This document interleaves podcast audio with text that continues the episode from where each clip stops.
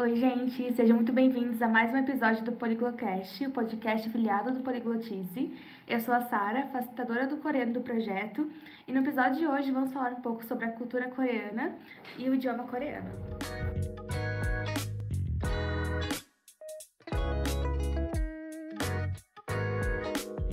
E aqui com a gente nós temos os convidados, a Fernanda, facilitadora do japonês. Oi, gente, estou de volta. E também temos o Vitor. Oi, pessoal, muito obrigado pelo convite. Estou muito feliz de estar aqui com vocês. Vitor, mais novo membro do Poligotize, aquelas brincadeiras.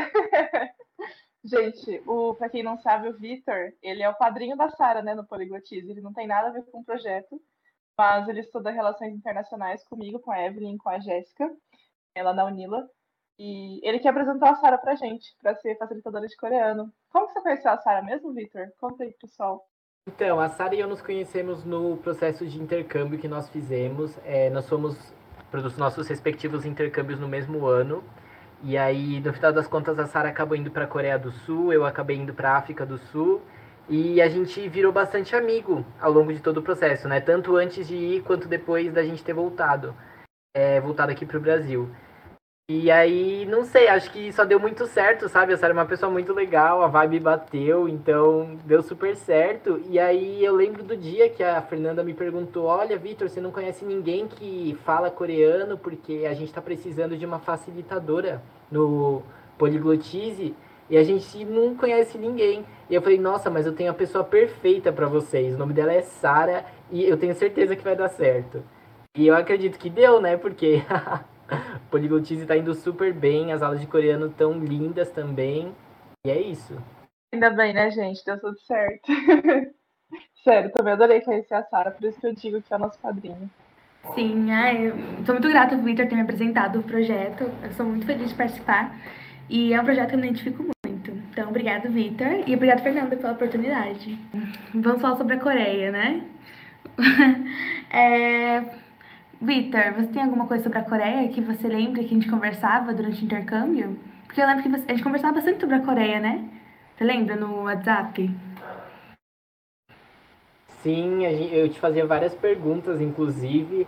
É, tem uma questão que eu acho que para a gente começar assim um pouquinho mais leve, dá para a gente falar sobre isso.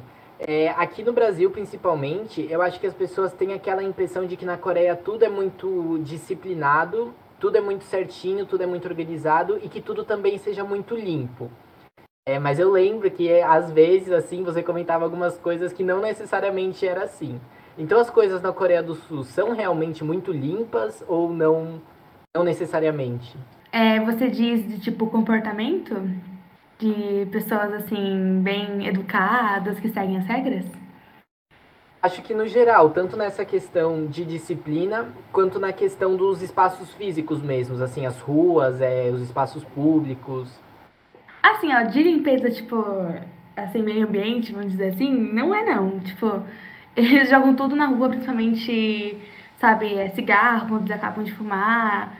E, e não tem lixo na rua, assim, sabe? Então, ou geralmente as pessoas guardam o lixo delas no bolso ou na mochila e jogam fora em casa ou jogam na rua mesmo.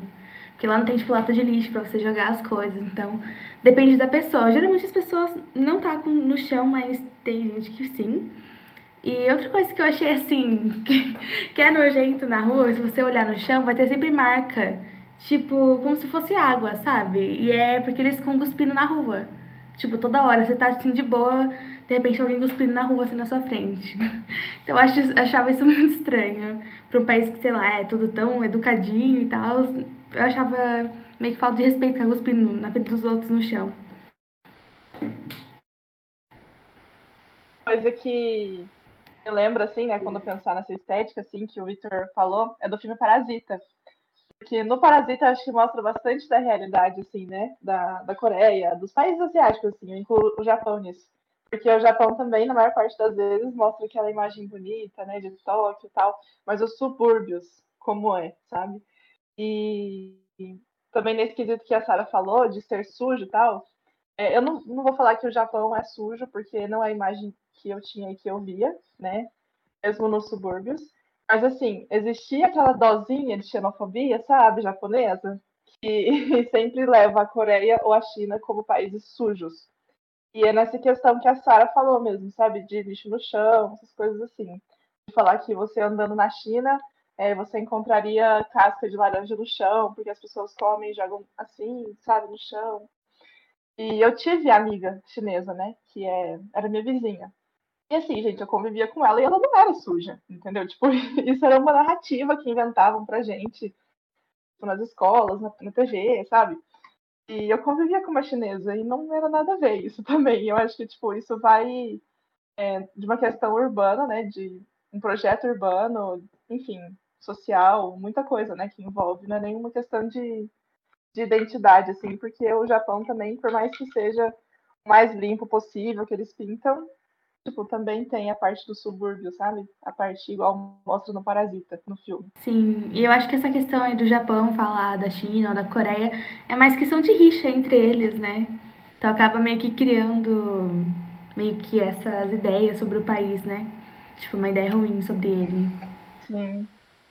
Sim. E aproveitando tipo, que a gente vai falar de rixa ou dessa questão de imagem, é uma outra coisa que eu queria perguntar para Sara é o seguinte: é, como é a questão, como é a imagem que os sul-coreanos têm da Coreia do Norte? Porque assim, quando a gente fala de relações entre esses países, né, a gente sabe que as relações já foram mais conturbadas do que elas são hoje, tem tido uma tentativa de maior diálogo entre, entre esses dois países. Mas como é essa questão da imagem? O que pensam, de maneira geral, os sul-coreanos sobre a Coreia do Norte?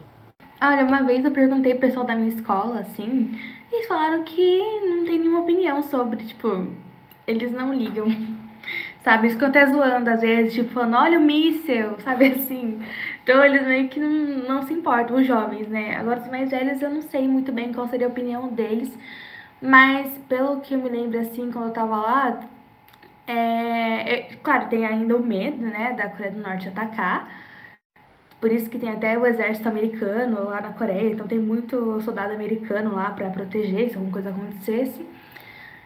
É, mas assim, eu lembro que quando tinham os refugiados, né, da Coreia do Norte que chegavam na Coreia do Sul, eles meio que não eram muito bem recebidos na sociedade, sabe? Não tinha assim oportunidade de emprego, não era meio que acolhidos, sabe? Tinham umas pessoas que meio que tinham dó e ajudavam esses norte-coreanos a ter uma vida na Coreia do Sul mas eles meio que não ligam muito, sabe? Uma, uma coisa que eu também que lembro, assim, que a Coreia do Sul ajuda muito é a Coreia do Norte com a parte de alimentação, né? Que a Coreia do Norte às vezes não tem comida e a Coreia do Sul acaba fornecendo para eles. Mas pelo que eu me lembre, não tenho uma opinião muito formada sobre isso, sabe? É meio que eles não ligam. Sara, é verdade que vocês têm é, treinamento para ataque de míssil? Treinamento não, mas tipo assim, pra segurança. Então, antes, acho que 2014 tinha, mas quando eu morei não tinha. É, eles falavam que, tipo, faziam tipo um treinamento, né? De madrugada, anunciavam, assim, as sirenes, né? Que tem sirene em todo lugar. Como se estivesse atacando, e aí todo mundo tinha que fugir, assim, sabe? Meio que simulando. Mas, não, quando eu morei lá não tinha mais isso. Porque é, quando eu fui também no mesmo ano tinha é, feito aquele acordo, sabe, entre a Coreia do Sul e a Coreia do Norte, que ia ter guerra, alguma coisa assim. Foi em 2018 que teve aquele acordo. Então, acho que por causa disso eles pararam de fazer esses treinamentos.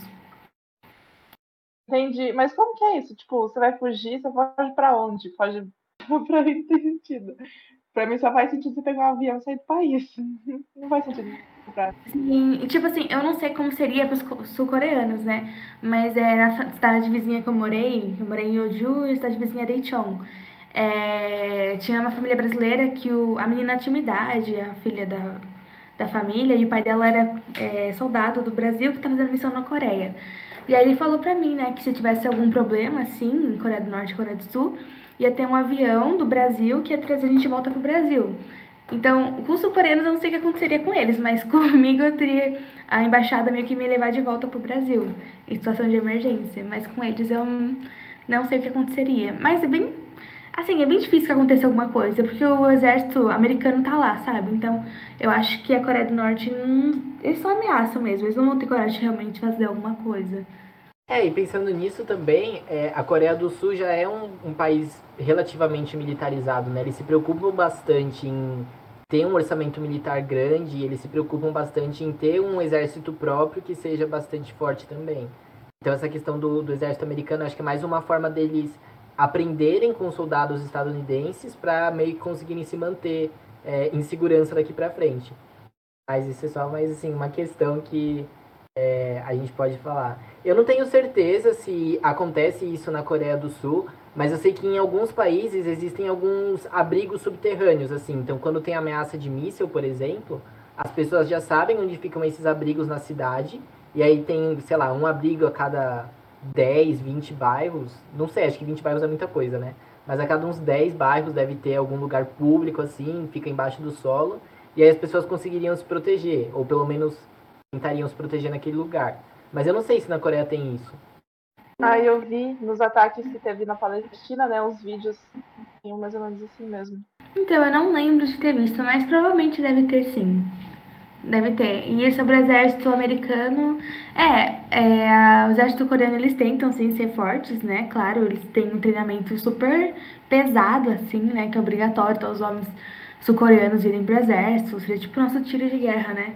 Só que lá, é, aqui é a partir de 18 anos, né? E lá entre 18 até os 30 anos o cara tem que ir pro exército. Fica dois anos direto, assim. Também pesado o treino. E, mas assim, o, o, exército americano tá lá na Coreia, acho que desde da, da guerra entre as Coreias, sabe? Que teve lá com a União Soviética e os americanos. Então eles estão faz tempo lá. Então, por isso que eu acho que nunca vai ter nada, assim. Porque senão já teriam tentado alguma coisa. Que faz muito tempo que o exército americano tá lá. E sobre o abrigo, com certeza deve ter, mas eu nunca vi e ninguém nunca falou nada sobre. Sara, mas assim, quando a gente fala de essa questão militar, assim, né? Mesmo que a pessoa não vai pro. Como fala? Pro TG, né? Que menos o nosso TG aqui. Mesmo que a pessoa não vai, o país tem essa filosofia. É, eu digo pelo Japão também, sabe? Porque eu acho que os dois, parando pelo que a gente já conversou, nessa, nessa questão de disciplina, é, nas escolas, né? Que acaba tendo um comportamento, assim, né? Meio regime meio militar, assim. Essas escolas têm o mesmo uniforme, o mesmo jeito, hoje aqui ensina a gente a se comportar, né? Então, ou você acha que não? tipo, realmente o, o militar é, nada a ver. Não, com certeza. Acho que a, a Coreia tá na ditadura, assim. Nossa, acabou faz pouco tempo. Acho que até em 1970 e pouco ainda tinha, sabe? Tipo, igual assim no Brasil. Faz muito, muito pouco tempo que eles saíram da ditadura. Então, tem muita influência disso na escola, né? essa coisa de que, tipo, o professor é autoridade e tal. Então, eu lembro que na escola, quando o professor chegava, assim, na sala de aula, todo mundo tinha que levantar e fazer referência ao professor. E também quando encontrava o professor na rua, sabe? Então, eu acho que tem muita influência disso também. Sim, eu não sei se pra você era igual, mas, tipo, de não poder pintar a unha também, não poder pintar o cabelo. Você tem cabelo vermelho, né? Como que você fazia lá, tipo? Então, é, a minha escola era diferente, né? Quando eu fui pra Coreia, eu era loira, não era ruiva. Mas, assim, a minha escola lá não era igual às outras, que geralmente as escolas na Coreia você não pode, né? Pintar o cabelo, você não pode ter tatuagem, pintar unha, usar brinco, ter piercing, essas coisas. É, mas na minha escola todo mundo usava maquiagem, até os meninos. As meninas, tipo, no inverno, assim, os meninos também levavam, levavam chapinha, ficavam fazendo cabelo antes da aula. Tinha um espelho no fundo da sala que era manchado de batom, porque todo mundo ficava lá passando no batom durante intervalo. As, as meninas todo dia tinham um cabelo de cor diferente. É, os meninos também pintavam unha, tinha, tinha piercing, tinha brinco. Então era uma escola mais livre, sabe? Era uma escola diferente já que eu estudei lá. Mas geralmente não pode. E uma coisa que eu acho que uma vez que no Japão, né, quando a pessoa tem um cabelo mais, um castanho mais claro, tem que pintar, né? Tipo, de preto para ficar igual todo mundo, né? Na Coreia já não tem isso. Se a pessoa tem um cabelo assim natural, de cor mais clara ou mais escura, não tem que padronizar igual todo mundo. Eu acho que é assim, né, Fer? Não sei se eu tô errada. Que eu vi uma vez, eu não lembro se é, se é verdade ou não. É só do fato de, tipo assim, você ter tido a oportunidade de estudar lá, sabe? É, de aceitarem estrangeiros, já dá pra, tipo, ver que realmente é uma escola mais livre, né? Porque eu acho que na Coreia, no Japão, todo o mal que existe no mundo eles pintam pro estrangeiro, né? É, a xenofobia é bem forte, acho que nos dois países. Mas essa questão que você disse do, do pintar o cabelo, sabe? De, tipo, ah, ter o cabelo um pouquinho mais claro Eu não, pra te falar a verdade, eu não sei. Eu nunca ouvi falar assim, porque todo mundo da minha sala era tudo igual. Tipo, a gente tinha todo mundo cabelo preto, então não sei. De verdade, não sei. Eu nunca tinha visto uma pessoa loira, pra falar a verdade. Nossa, eu não fazia ideia disso, de as pessoas terem que pintar o cabelo se fosse mais claro. Eu também não, não tinha ouvido falar disso, não. Mas é muito louco a gente pensar nisso, né? Sim, é bem diferente da liberdade que tem da escola aqui no Brasil e a liberdade que tem lá, né? É totalmente diferente o jeito que os alunos agem, os professores. No começo é, um, é difícil se adaptar. Mas depois é, foi difícil me acostumar quando eu voltei pro Brasil. Eu passei por isso também choque, quando eu tava né? na África do Sul, porque a escola lá também era muito rigorosa. Eles também tinham essas questões de, de aparência mesmo, né? Então tinha um dia da semana que todo mundo ia para um lugar e aí todo mundo tinha que fazer fila.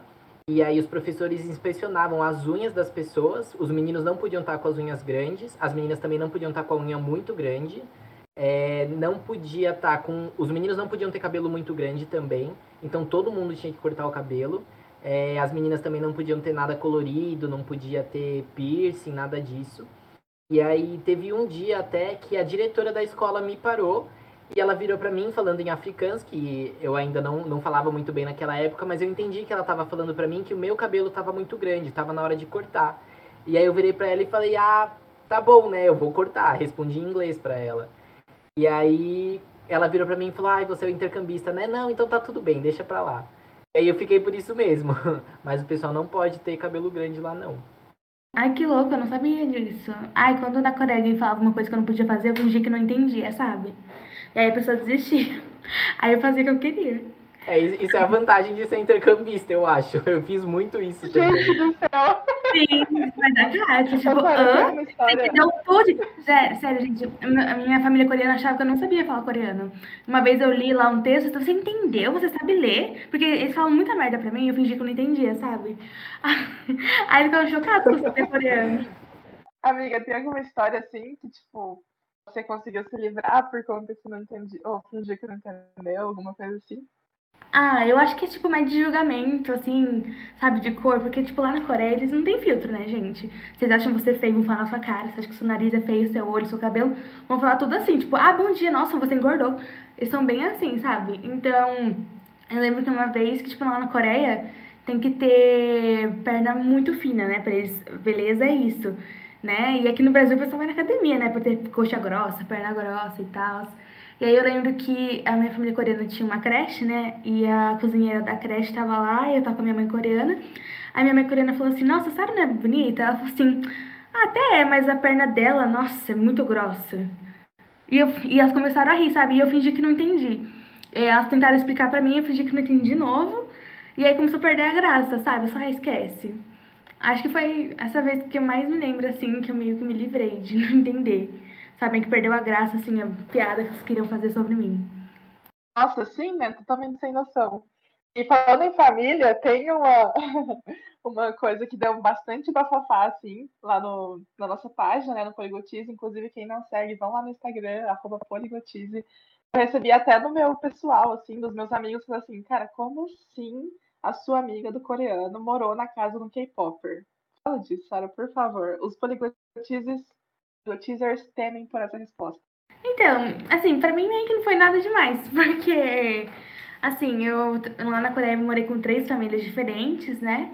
Cada, tipo, a cada seis, três meses, não lembro, trocar de família. E aí, uma das famílias que eu troquei, é, a gente tava no restaurante, assim, e tava passando na TV um grupo de K-pop, né? O Seventeen dançando lá, lançando a música nova deles. E aí a minha mãe coreana falou assim, ai, sabe aquele, aquele ali lá dançando? O nome dele é Dino, ele é meu sobrinho.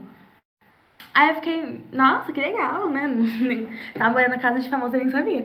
Aí, aí uma vez, é, foi aniversário da avó do, desse Dino, né? Que é o sobrinho da minha mãe coreana.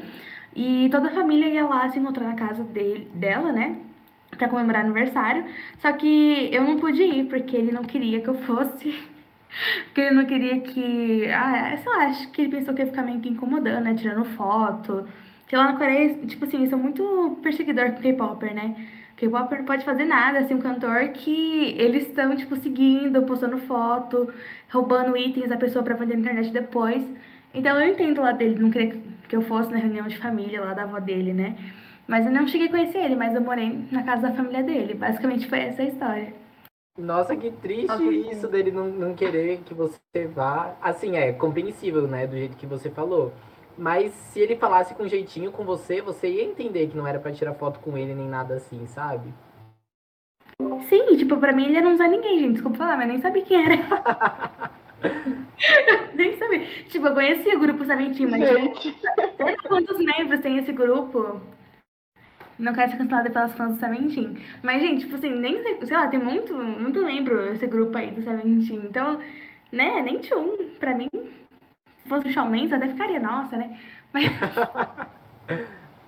Mas nem tinha uma outra vez também que aconteceu. Eu morei nas férias da escola em Seul, na capital da Coreia, né? E lá na Coreia, os coreanos são muito evangélicos, vão na igreja, bem assim, sabe? Bem cristão mesmo. E aí porque numa família lá cristã, e todo domingo eles iam pra igreja, né?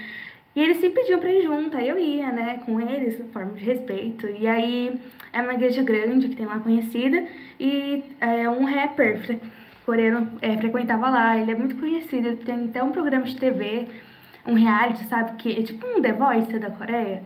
E ele revela novos artistas, só que eu não, eu não lembro o nome dele agora, mas ele tava lá e a gente tava, tipo, almoçando na igreja depois do culto e tava lá e tal. E aí minha família coreana falou assim, ah, tira foto com ele.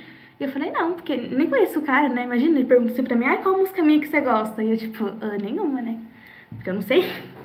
então eu nem tirei foto com ele, então segui minha vida lá e foi isso. Sara, inclusive eu queria perguntar, é, na questão da religião mesmo, é, também um pouco, se você sabe falar, né? Não, um corte aqui. Mas assim, no Japão, pelo menos, é muito forte o budismo, né, o shintoísmo, e também é, a maior parte das pessoas é, são ateias, né, não acreditam em nada ou não seguem nada. Só que, de qualquer forma, a religião acaba influenciando. Então, por exemplo, eu não sou budista e nem shintoísta. Só que vários dos costumes eu tenho por conta da religião. Acho que, tipo, isso no Brasil também, né, feriados também, é, artes culturais, né? Então, a religião acaba influenciando. E como que é na Coreia? Tipo, é, o budismo, o shintoísmo, se eles influenciam alguma coisa lá? É, igual você falou, eu sei que a maioria da, da Coreia é cristã, né? Se eu não me engano, a maioria. E tem influência cristã? Como que é essa questão da religião? Cara, o Covid só se manifestou na Coreia por causa da religião. Porque o Covid na Coreia começou porque um, um grupo de evangélicos reuniu o pessoal do mundo todo mundo não, mundo não, da Coreia toda. E aí fizeram, tipo, lá começou a pandemia. E tinha uma mulher infectada lá. É tipo, foi um culto regional, sabe? Assim, várias pessoas, ela passou Covid pra todo mundo se espalhou pela Coreia. Então a religião tem grande impacto na Coreia. É, mas assim, a Coreia, a maioria das pessoas são cristãs, né? É, de, depois tem o budismo, tem. É, acho que é cham. Ai, não lembro como é que chama, chamismo Xandoísmo, não lembro. Uma coisa de xamã, sabe? É, um, é uma religião coreana, assim, mais antiga e tal. Mas a maioria é cristã, tipo, tem igreja em tudo que é esquina. Nossa, lá é tipo o Brasil mesmo, sabe? O pessoal dá espanto quando eu falo que a Coreia é cristã, tipo, um país asiático. Mas eu acho que influencia, tipo assim, em tudo, porque é coisa de meio que status, sabe? Você participar da igreja, tanto que na Coreia é conhecida pelas, pelas seitas cristãs, assim, que tem, né? Porque faz parte do status lá, então pessoas, tipo, poderosas na sociedade coreana vão na igreja. É como, sei lá, uma forma de reunir, como se fossem nossos maçons, sabe? Aí lá seria, tipo, é o cristão. é tipo isso. E na parte do budismo, assim, que eu tive contato, foi que o Rosary levou a gente para ficar no templo budista, né? A gente ficou praticamente uma semana morando lá. É, foi uma experiência muito legal, assim, e eu acho que também tem, claro, influencia também a cultura coreana nos feriados e tal. Tipo, tem um feriado lá de ação de graças, e eu, se não me engano, vem do budismo. Então, acho que a Coreia, todas as religiões que eles têm lá influenciam cada parte, assim, sabe, da sociedade. Eu acho que é isso. Entendi. É, nas séries é, norte-americanas também. Eu esqueci o nome da série que eu assisti agora. Faz muito tempo que eu enfim, mas sempre aparece, quando aparece alguém de família coreana, sempre aparece, tipo, a família sendo bem rígida, cristão, né? Tipo. Eu lembro até que eu vi uma foto uma vez de uma cantora sul-coreana bastante famosa na Coreia do Sul, né? O nome dela é Boa. E eu já conhecia um pouco dela, já tinha escutado algumas músicas, gostava bastante até. E um dia eu abri meu Facebook e tinha uma foto dela com o Papa, com o Papa Francisco. E eu falei, ué, que coisa aleatória, né? O que, que eles estão fazendo juntos? E aí eu descobri que quando o Papa foi na Coreia do Sul, ele foi recepcionado por essa cantora, porque essa cantora era católica. E na minha cabeça o catolicismo devia ser super pequeno na Coreia do Sul. E aí eu descobri que não, não necessariamente é assim, sabe? Tem bastante católicos lá, tem bastante cristãos de maneira geral. E aí foi assim. Um... Eu meio que abri meus olhos para essa questão, porque eu não fazia ideia. Não, sim, tem bastante católico. A primeira vez que eu vi uma freira na minha vida foi lá na Coreia. Que lá, tipo, em Seul tinha muita freira, tipo, no metrô e tal, eu via bastante. Mas tem, tem bastante religiões lá. Tem até tem judaísmo também, né? Tem alguns judeus que moram em Seul e tem a comunidade deles lá. Então, tem umas coisas que é da Coreia mesmo e outra que é dos estrangeiros, sabe? Acaba meio que mesclando, assim, no dia a dia dos coreanos também. Sara, e você tem vontade de voltar para a Coreia? É uma pergunta que sempre me fazem, e eu fico. Não sei. Ah, tem sim. Eu não sei se eu moraria de novo, assim. Acho que eu passaria, tipo, seis meses, sabe? Assim, na Coreia. Mas não sei se eu moraria novamente, tá? Acho que eu. Porque, assim, uma, a vida que eu tive no intercâmbio como estudante de ensino médio, em casa de família coreana, foi uma coisa, né? E depois ir morar pra estudar numa universidade ou trabalhar, tipo estando totalmente sozinha é outra. Eu acho que seria uma realidade totalmente diferente. Eu não sei se eu gostaria de viver isso, mas eu gostaria sim de voltar para é, ver os lugares que eu fui, ver minha família, as famílias coreanas, é, ver meus amigos. Eu quero muito assim voltar, sabe, para relembrar os momentos que eu tive lá. Entendi. É, eu sigo uma menina, ela chama Miwa. Ela é japonesa. Na verdade, não é japonesa, ela é descendente japonês, né? Mora aqui no Brasil, ela faz relações internacionais da FGV. E ela tá fazendo intercâmbio agora na Coreia.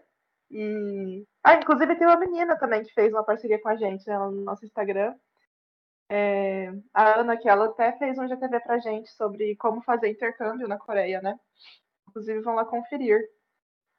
Eu vejo essas pessoas, tipo, muita gente estão indo, sabe, fazer intercâmbio na Coreia, tipo, para fazer faculdade lá. Aí por isso que eu perguntei, assim, mas é, a educação, então, tipo, não é tão acessível assim, você acha?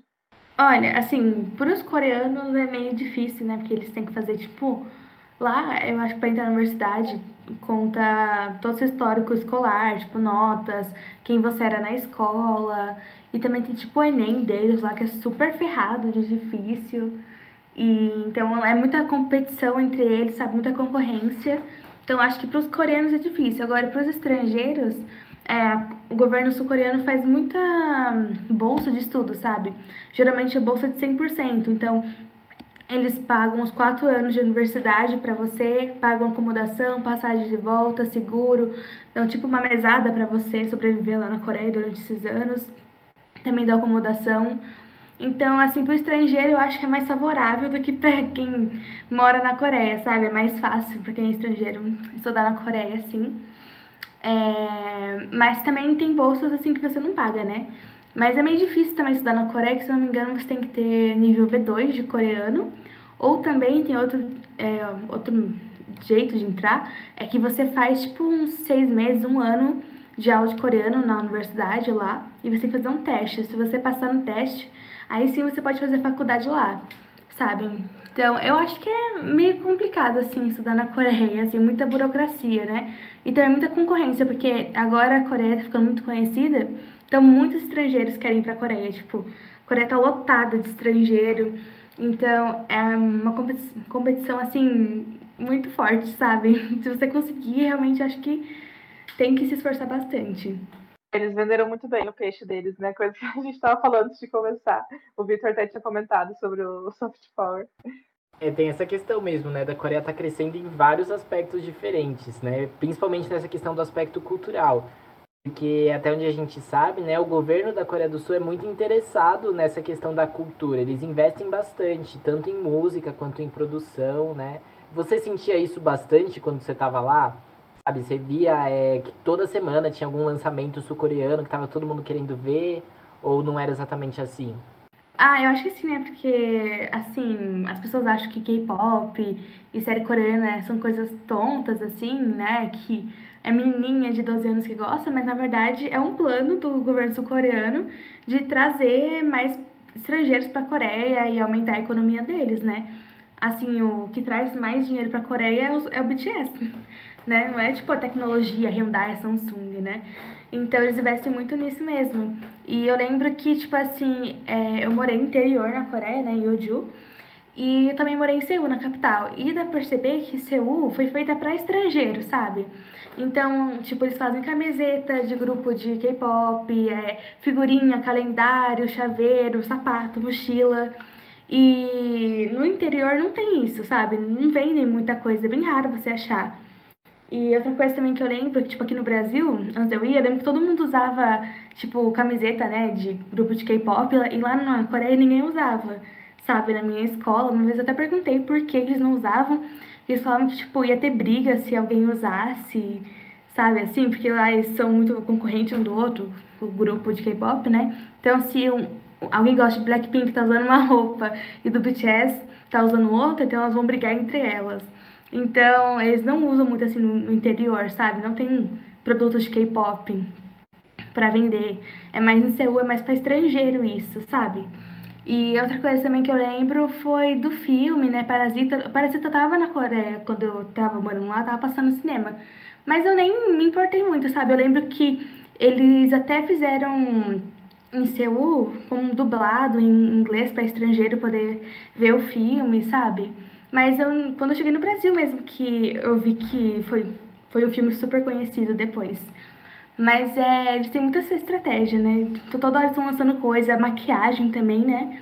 Eu lembro que antes de eu ir pra Coreia, ninguém usava, tipo assim, máscara coreana de pra rosto, maquiagem e tal. E quando eu voltei pro Brasil, percebi que todo mundo tava usando as mesmas coisas que as coreanas, tipo lip tint, usando máscara facial, massagem. Agora tudo de cosmético é coreano, né? Sempre coloca o nome coreano e vende muito. Então eu percebi isso, sabe? Depois que eu voltei pro Brasil, percebi que realmente começou um boom assim da Coreia. Amiga, eu vi um, um artigo que falou que, tipo, depois que lançou Round Six, é, muitas das barraquinhas, sabe? É, como que chama? Hum, não sei falar. É, é... é barraquinha, sabe? Que fica na rua. É barraquinha é, que vende comida de rua, essas coisas assim, aumentaram as vendas. Eu não sei, eu não cheguei a assistir então não sei qual que é o, o significado que isso tem, sabe? Qual que, como que foi. Mas, assim, eu vi que realmente isso impulsionou até o, o, a cultura local, né? Tipo assim, como a cultura pode ajudar a impulsionar a economia, né? Então isso fica até um recadinho para o nosso país, Brasil, né? Que, tipo, cada vez mais é, não, não valoriza a cultura e isso ajuda na economia local, né? Isso que você falou também das vendas de produtos de skincare. É, assim, para falar a verdade, eu só comecei a me interessar assim, mais pela Coreia depois que eu assisti Parasita, porque eu achei muito legal a língua. E aí depois eu falei, nossa, é verdade, né? Os produtos que elas usam também é das mesmas marcas que eu usava no Japão, tipo Biore, é, coisas tipo de higiene pessoal, de enfim, de skincare. Eu falei, nossa, é verdade, né? Lá a gente usava e era bom. Aí eu, me, eu voltei a me interessar, assim. e foi através da cultura, né? Foi pelo, pelo filme Parasita. E assim, eu saí de lá falando, Anil falando um monte de coisa, porque ficou muito na cabeça. Achei muito bonita a língua, sabe? Tanto que eu fiquei até te enchendo o saco para me ensinar depois o, é, o alfabeto, né? Sim, tipo assim, antes de eu ir pra Coreia, todo mundo me julgava, né? Porque você vai pra Coreia, vai pros Estados Unidos, que não sei o que lá. Agora todo mundo, todo lugar vem falar sobre a Coreia pra mim e fala como a Coreia é incrível, como eles também querem ir pra Coreia. Ontem mesmo, a irmã do meu pai tem 80 anos, né? E ela vê que é dorama, coreano. E antes ela, ela mesma julgava que eu ia pra Coreia, né? E agora ela fala pra mim que ela adora a Coreia. Ela assistiu todos que tem Netflix, os doramas. Ela fica perguntando pra mim ontem o que significava opá, que ela ouvia as meninas falando dos doramas. Então ela tá, tipo, viciada na Coreia. E, tipo, todo mundo aqui na minha cidade vem falar pra mim sobre a Coreia, como gosta de série coreana. Então, dá pra ver que é um boom mesmo, né, Coreia. E, é, esse fenômeno se chama Onda Hilo, né? que é esse projeto que o governo sul-coreano tem de levar a Coreia para o mundo, né? Sim, sim, você falou de dorama, eu lembrei da nossa professora, eu e o Vitor, a gente tem uma professora que inclusive vai dar teoria política contemporânea pra gente agora, né, a Renata, e ela ama dorama, ela sempre, ela tem uma listinha, ela compartilha no Instagram dela, vários doramas, tem algum que você indica, ô Sara? É, dorama da Netflix, assim, eu acho que aquele, acho até que eu coloquei na aula do final do semestre, que é Pousando no Amor, que é sobre uma sul-coreana que ela é, acaba indo para a Coreia do Norte, fica presa lá, e um soldado norte-coreano ajuda ela a voltar para a Coreia do Sul, e aí tem várias coisas que acontecem no meio dessa história, então eu acho muito legal esse dorama. É, é o que eu mais gosto, assim. Vou pesquisar também, então, depois. Eu deixo uma indicação de um dorama japonês também, porque o dorama é uma série, né? Que tem coreano, japonês. E uma série japonesa, né, um drama japonês que tem, chama Ichiritoru no Namida, que significa um litro de lágrimas. Minha mãe que assistiu completo, eu nunca cheguei a assistir completo não, porque sou meio enrolada pra série, mas ah lá, é bom. Esse eu já comecei a assistir, mas nunca terminei também. Eu achei o nome incrível, bastante inspirador, assim. Acho que, né, dá uma animada para você assistir, um litro de lágrimas. A pior que a história é então, realmente, é de chorar. É, não, pior que é triste mesmo a história. E mostra bastante, assim, da realidade, sabe? É, em japonesa, tipo, escola, essas coisas assim. E acaba sendo mais ou menos é, parecido, né? Que a gente comentou aqui durante a nossa conversa com a Coreia. Então foi isso, gente. Muito obrigada pela presença, Vitor e Fer. É, foi um papo muito legal aqui estar tá com vocês. E outra coisa também, lembrando que os arrobas de todo mundo vai estar na descrição do vídeo. E eu adorei a conversa, gente. Obrigada por participar de verdade. Também adorei estar com vocês. Muito obrigada pelo convite e obrigada a todos os ouvintes também do Poligotize, que sempre nos apoiam. Eu também agradeço muito o convite, foi muito divertido, ri bastante aqui. E muito obrigado a todo mundo que ouviu a gente até aqui também. Um beijo para vocês. Um beijo, gente. Tchau.